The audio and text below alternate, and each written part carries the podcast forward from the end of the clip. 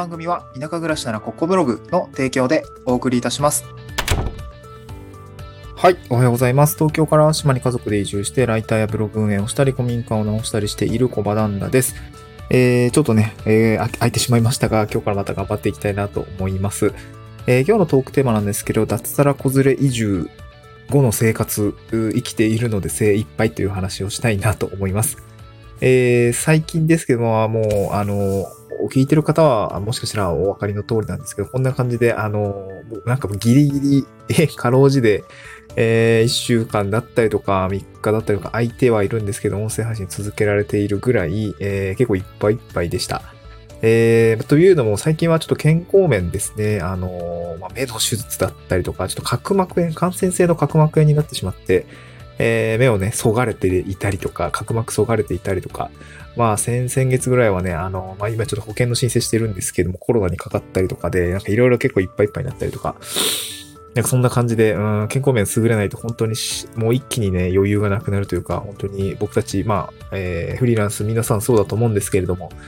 有給っていう制度はないので、本当に体が資本だなと、ひしひしと感じている次第なんですけれども、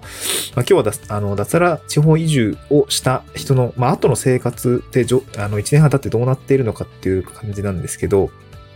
まあ、それをですね、仕事面と、まあ、育児面と、まあ、あと精神面みたいなところでお話をしていきたいなと思います。まあ、先に一つ目ですね、えー、仕事面ですね。まあ、これが結構、まあ、仕事の、仕事、うん、まあ、仕事面が、まあ、人生の中でもよくその、3分の1は働いてるよね、とかね、残りの3分の1は寝てるよね、みたいな形で、よく話としてはあると思うんですけど、本当にその3分の1以上ですね、仕事をしていたと思いますし、1年半。本当に、えー、ほぼ仕事してましたね。えー、ただ別にその会社員時代と比べて、なんかこう、やらされ仕事ってなないので、あの、まあ、脱サラして、え、個人事業主として、まあ、地域おこしのお話お仕事したりとか、まあ、自分自身がやりたいウェブライターのお仕事だったりとか、まあ、ブログ運営のお仕事っていうことをさせていただいているので、えー、そこには自分の選択というものを経ての仕事がありますので、全然そこは苦じゃないというか、全然やりますみたいな、あの、眠たくなければ朝までやりますぐらいのね、えー、勢いというかモチベーションっていうのは、まあ、基本的にはあるっていう感じなんですね。まあ、やりたいことをやっている、この幸福感っていうのはすごい素晴らしいものがあるなと思いつつも、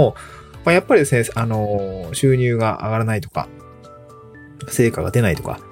うん、まあなんか、ふと襲ってくる、なんていうかな、こう、来年の不安みたいな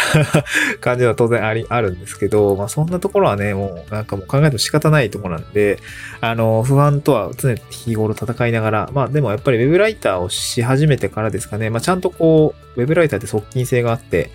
えー、やった分だけ対価になるっていうところはまたちょっとブログとね、違うところがあるんですけど、まあそこはやっぱり精神正常すごいいいなと思いました。うん。なんか、よりどころになるというか、えー、自分の看板でしっかりお金が稼げる手段として、えー、まあ、なんていうんですかね。まあ少し、えー、自信がついたっていうところは、本当にね、えー、1年前ぐらい、今、ウェブライター始めて9ヶ月になりましたけども、えー、1年前ぐらいの自分はですね、本当に正直不安でした。あの、自分で、自分、自分でお金稼ぐすべ何も持ってない人状態だったんで あの、地域おこし協力隊のね、お仕事としては普通に、あの、コミカ直したりとか、あの、地域支援とかやられ、やらせていただいて、固定報酬いただいてはいるんですけど、それって3年でなくなっちゃうので、あの、やっぱ不安なんですね。3年後の不安っていうのはいつも付きまとってるし、自分のスキルだって武器みたいなのをどんどんお金にしていかないといけないなと思っていたので、えー、それの一つの柱ができた、あ株式会社自分のウェブライター事業というものが、あちょっとね、できつつあるっていうのは非常に精神衛生上良いという感じですかね。うん、まあ、ただやっぱ駆け出しなんで、えー、しんどいこと、初挑戦があって、初挑戦だと、収入ってそんな上がらない、なんだろう、文字単価が低かったりとか、あの、時給労働的にはかなり時給単価下がっちゃうとかね、そういうわからないことだらけで調べる時間も多かったりするので、あの、これは非常に大変だなと思ったんだけれども、まあ、えっ、ー、と、地域おこし協力隊しながらなので、なんていうのかな、固定の報酬いただきながら、あの、余白でやってるので、まあ、ある意味では少し安定感を持って、えー、やら、やれているっていうところがあるので、これは非常に、あの、脱サラするときの手段として地域おこし協力隊良かったなと思います。地方で挑戦するにはすごい良かったなと思いました。うん。はい。まあ、あとね、地域おこし協力隊の仕事としては、本当本当に今ず、あの、もう100%わからないことからやっているっていう感じだったんで、これはすごく学びがありましてね、あの、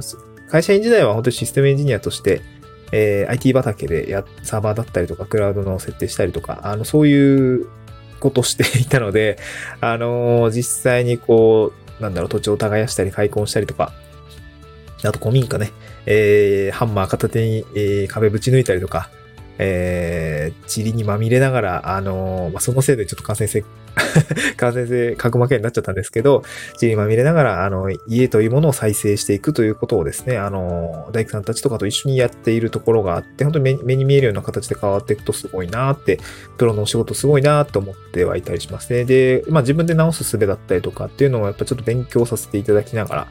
あやらせていただいたりとか、私電気工事士の資格も取ったので、あの、自分でね、ライトにライ、ライトの設定とか、コンセント増やしたりとかっていうところも、あの、この、まあ、生きていく術っていうんですかね、衣食住に関する生きていく術っていうところが、あの、少しね、あの、身につけたいって思いがあって飛び込んだので、もうちょっとそういったところね、もう少し、今のところぶ壁ぶち抜いてしかないんで ひたすら解体してるっていうところがあるんでね、あのま、ちょっとこ、ここからの1年半でそういうところやっていきたいなって思いますね。まあ、えー、総じて言うと、この脱サラ移住、脱サラ子連れ移住後の、まあ、1年半というところ仕事に重きをは、あのー、まあ、置いてしまったんですけど、それはそれですごく良かったかなと思います。まあ一方ですね、二つ目の育児のお話なんですけど、これはもうこれでもうお腹いっぱいというかもう本当に生きるの精一杯っていう感じですかね。なのでここはやっぱ難しいなと思いました。えー、0歳と、まあ、最近3歳になって、えー、まあ息子もね、もうすぐ1歳になるんですけど、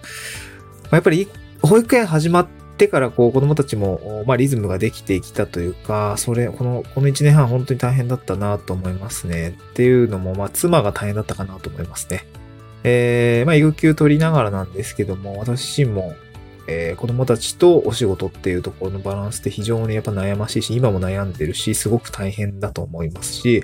えー、妻もね、24時間ずっと子供たちと一緒っていうのがしんどかったと思いますし、まあ最近は保育園始まったので、少しずつ自分の時間も取れてきて、で、来月から仕事も始まるので、えー、もう少しリズムが出てくるかなと思うんですけど、この1年半本当にしんどかったなと思います。えー、そうですね。まあ、育児って大変ですよね。うん、なんか本当に思いますね。二人、まあ一人だけでもしんどいと思うんですよね。まあでもやっぱり、二人、二人いると、まあ、倍ぐらい違いますかね。本当に大変だなと思いますね。もう何が大変って本当に、まあ、機嫌取ったりとか、まあ、どこに、まあ、イヤイヤ期だったりね、あと喧嘩、最近喧嘩多いですね、子供たち。本当にね、0歳と3歳の喧嘩って喧嘩にならないんだけどね、あの、0歳の方が一方的にやられてるんで。あの、でもやっぱ子供たち同士でのその、やりとりっていうところを見ていると、まあお母さん独り占めにしたいとかね、えー、おもちゃ独り占めにしたいとか、まあそういうことがやっぱ長女は結構強かったりもするし、息子は息子でね、取られて悔しいみたいな感じで、あ、でも負けちゃうみたいな感じをすごく悔しそうにしているので、なんかやっぱ大変だね、みたいな思いながら、可愛いんだけど、やっぱりこっちもこっちで付き合うのもね、すごく大変だし、あの、自分のペースで、あの、生活が進んでいくことってもうほぼないので、早くご飯食べてほしいなとか、えー、早く風呂に入ってほしいなとか思うんだけど、まあやっぱりそううまくもいかなくて、えー、まあなんかこう、そうそう、昨日もね、娘が全然子供お風呂入ってくれなくて、えっと、こうやってゲームしてねよっか、みたいな感じで、こう、ね、最近ゲームで釣るっていうような 一瞬スイッチやったりするんですけど、まあ、それもね、なんか、結構苦渋の選択というか、うん、まあね、せっかくね、淡路島に来てるから、なんか、こう、のびのび、外でも一緒に遊びたいんだけれども、まあ、なかなかそうもうまくいかないなっていうところがあってね、本当に生活するのでいっぱいいっぱいっていう感じですね。うん。はい。